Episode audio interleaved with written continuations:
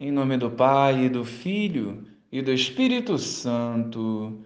Amém. Bom dia, Jesus. Confiamos a Ti nossas vidas e desejamos viver a santidade. Que a Tua palavra fortaleça e renove a nossa fé, nos encorajando a dar testemunho da verdade. Amém. Naquele tempo, disse Jesus à multidão: Em verdade vos digo de todos os homens que já nasceram, nenhum é maior do que João Batista. No entanto, o menor no reino dos céus é maior do que ele. Desde os dias de João Batista até agora, o reino dos céus sofre violência e são os violentos que o conquistam.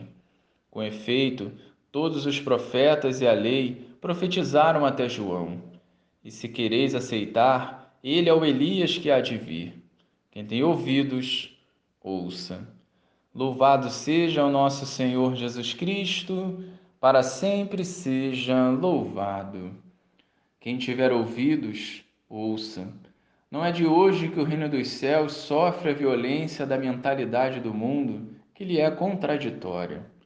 De fato, viver a verdade e dar testemunho com a própria vida não é fácil.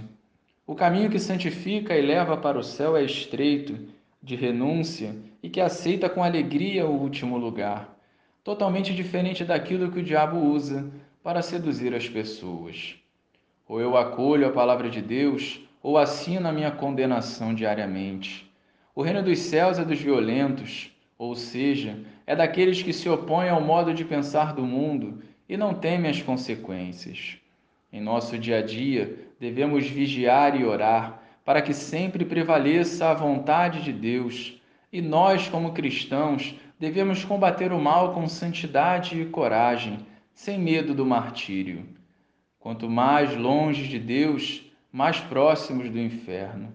Creamos nas promessas do Senhor, vivamos a verdade e um dia viveremos com Ele na eternidade.